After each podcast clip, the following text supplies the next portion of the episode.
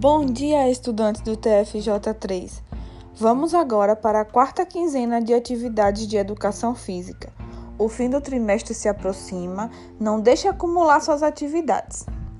Vamos falar hoje sobre os jogos de matriz indígena e africana. O jogo na perspectiva africana indígena é o jogo da existência, da coexistência e da transcendência.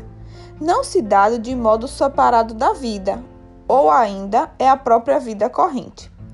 A cultura brasileira guarda importantes traços que foram herdados da cultura africana.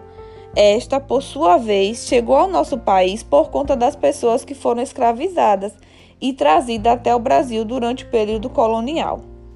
Há também a cultura indígena, que possui uma enorme riqueza de detalhes.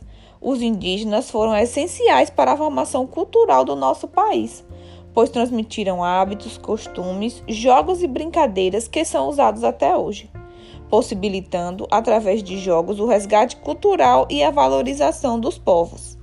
Sempre que pensamos em um tipo de competição desportiva, pensamos em Copa do Mundo, Jogos Olímpicos e até em um grupo, como o nosso país participa muito pouco, como as Olimpíadas de Inverno.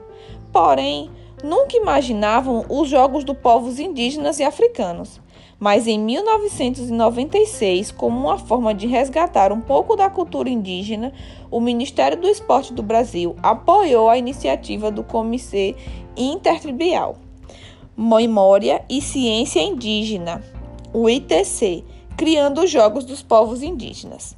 Agora vamos responder as atividades.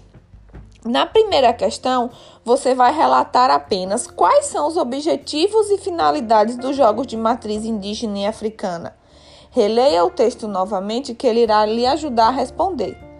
Por fim, na questão 2, quais as principais modalidades esportivas indígenas? Você já vivenciou alguma?